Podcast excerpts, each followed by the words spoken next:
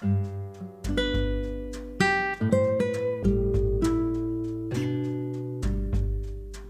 Muy buenos días, hola mi esposa hermosa, ¿cómo estás? Hola, buenos días, gracias, muy bien, ¿y tú mi amor? Bien, agradecido por Dios por este nuevo día de vida que nos concede Amén. y estamos listos para estudiar la nueva lección 3, domingo 12 de abril. Así es, esta lección está bastante hermosa, así que deseamos que todos puedan disfrutarla igual que nosotros. Y bueno, bienvenidos con ustedes Stephanie Franco. Y Eric Colón.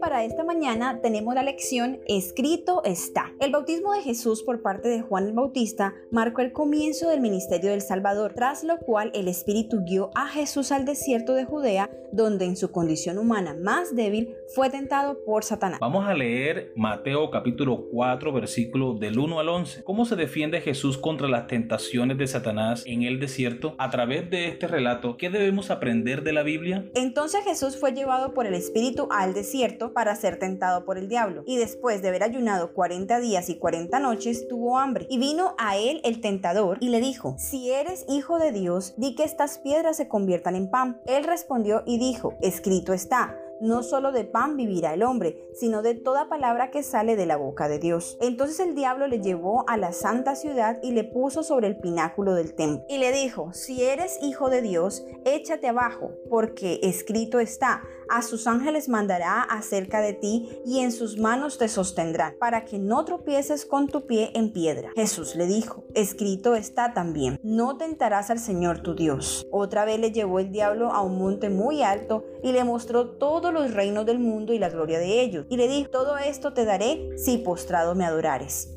Entonces Jesús le dijo, vete Satanás, porque escrito está, al Señor tu Dios adorarás y solo a Él servirás.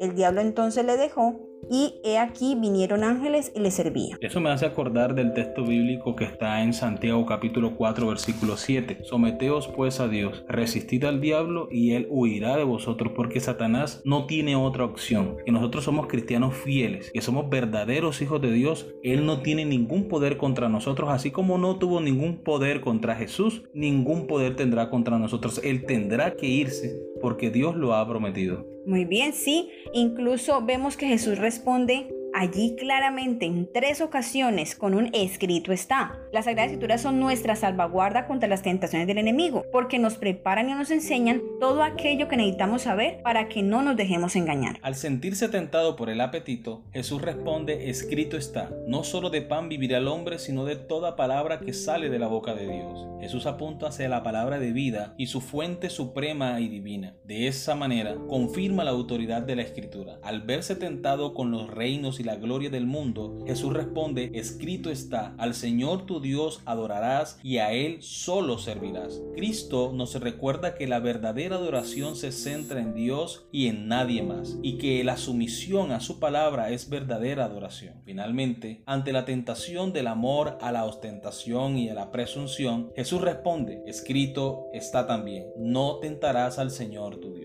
Muy bien, amor. Ahora hablando acerca de la presunción, que es lo que acabas de mencionar, me gustaría aportar un comentario de la hermana Elena de White en Mensajes Selectos, tomo 1, página 331. El pecado de la presunción está cerca de la virtud que consiste en tener perfecta fe y confianza en Dios. Satanás se hizo la ilusión de que podría aprovecharse de la humanidad de Cristo para instarlo a transponer la línea que separa la confianza de la presunción. Muchas almas se han arruinado en este punto. Satanás trató de engañar a Cristo mediante la adulación. Admitió que Cristo tuvo razón en el desierto al tener fe y confianza de que Dios era su Padre en las más difíciles circunstancias. Luego instó a Cristo para que le diera una prueba más de su entera dependencia de Dios, una evidencia más de su fe de que era hijo de Dios, arrojándose del templo. Dijo a Cristo que si ciertamente era el hijo de Dios, no tenía nada que temer, pues sus ángeles estaban listos para sostenerlo. Satanás demostró que entendía las escrituras por el uso que les dio. El Redentor del mundo no vaciló de su integridad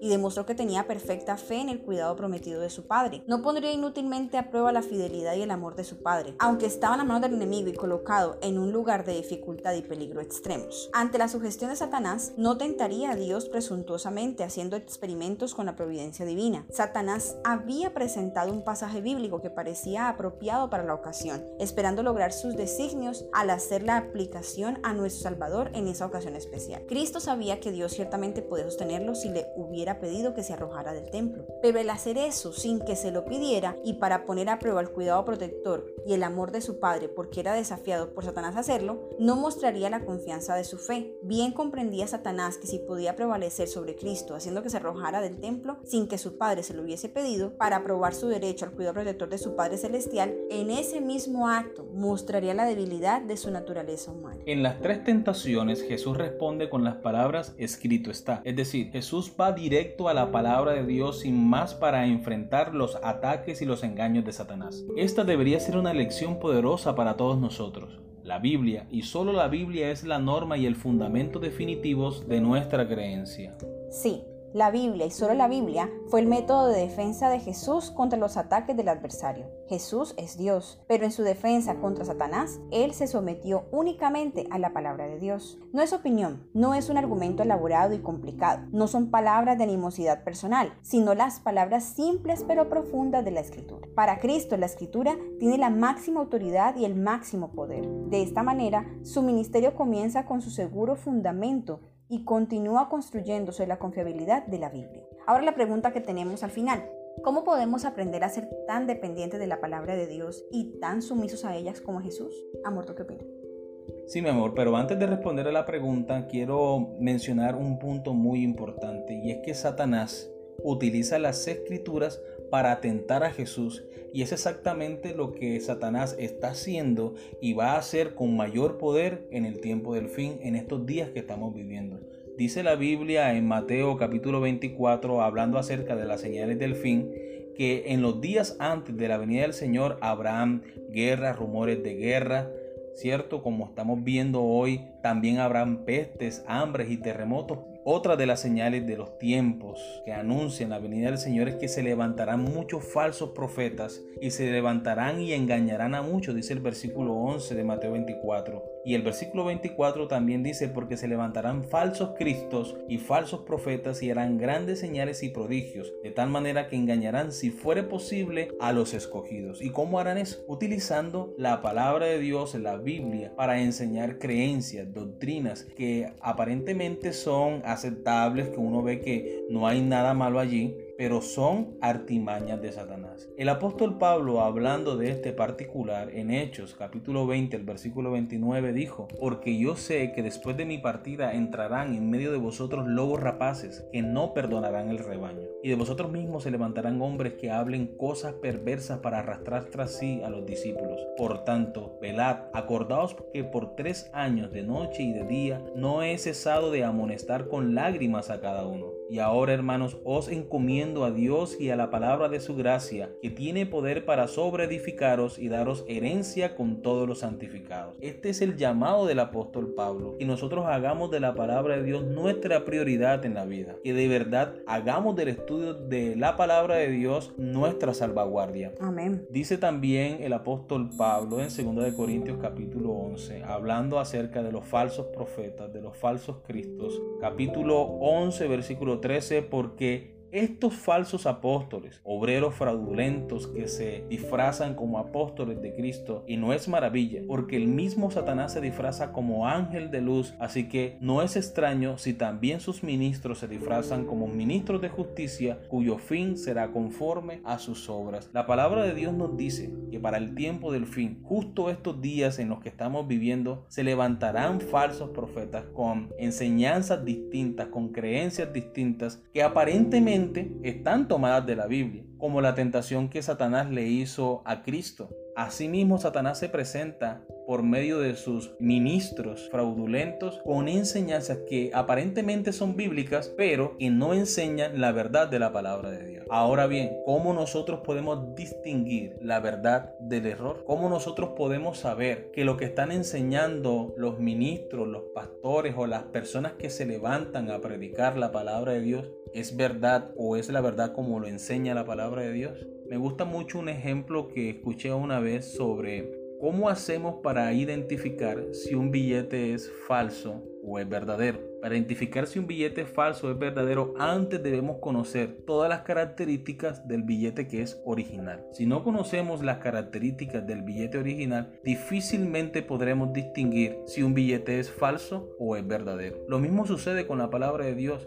Yo debo personalmente estudiar la palabra de Dios, aprender las doctrinas, aprender los principios, porque solo de esa manera podré distinguir la verdad del error si alguien lo predica. Oye, amor, con respecto a lo que estás mencionando, encontré en el conflicto de los siglos en la página 546 algo que va muy de la mano con esto. Escrito está, Satanás puede hoy citar las santas escrituras como en el tiempo de Cristo y volverá a pervertir las enseñanzas de ellas para sostener sus engaños. Los que quieran permanecer firmes en estos tiempos de peligro deben comprender por sí mismos el testimonio de las escrituras. Si tú notas aquí se resalta una y otra vez que nosotros debemos conocer las escrituras. Porque como decías con el billete, si yo quiero saber si un billete es falso, no basta con con que tenga una máquina o tenga el aparatico para resaltar en alguna parte del billete. Porque, pues, ¿qué debe aparecer allí? Si yo no conozco, si yo no sé, ¿cómo hago? Yo debo conocer yo debo tener conocimiento. Entonces no basta con que tenga una Biblia en mi casa. La Biblia yo debo estudiarla, debo conocerla para poder enfrentar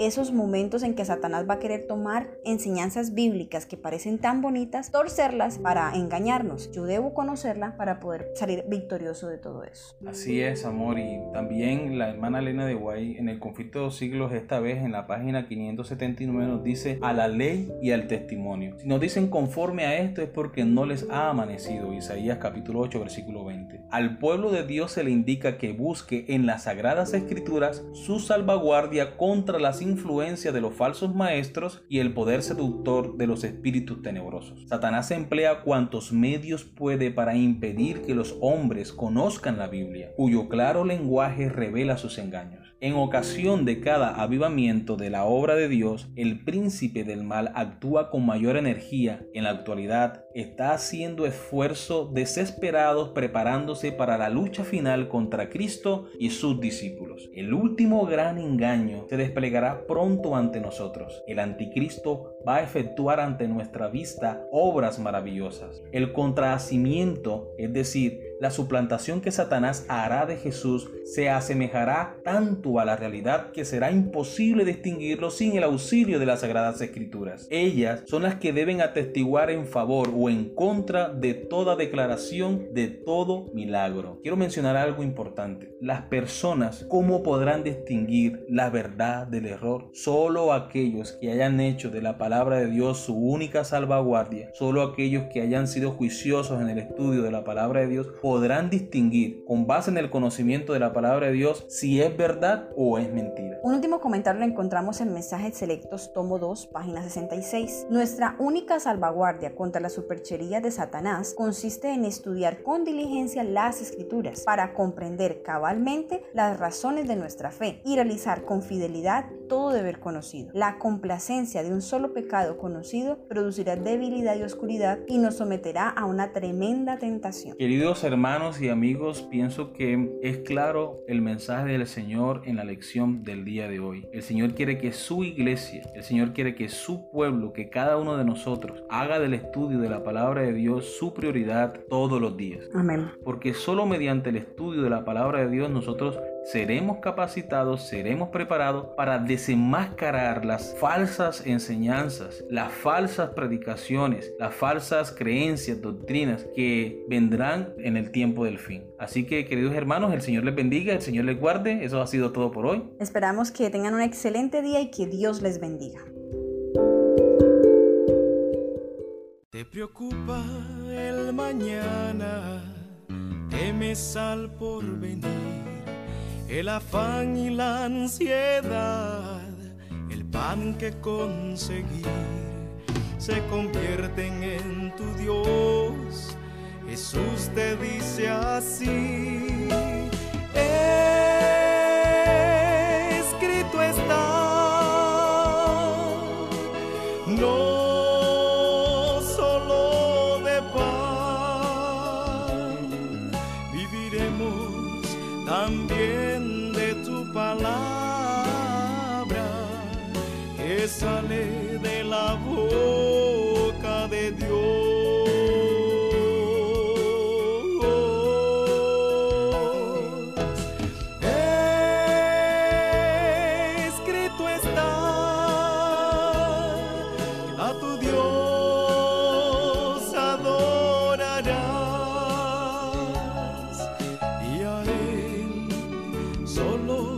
servirás,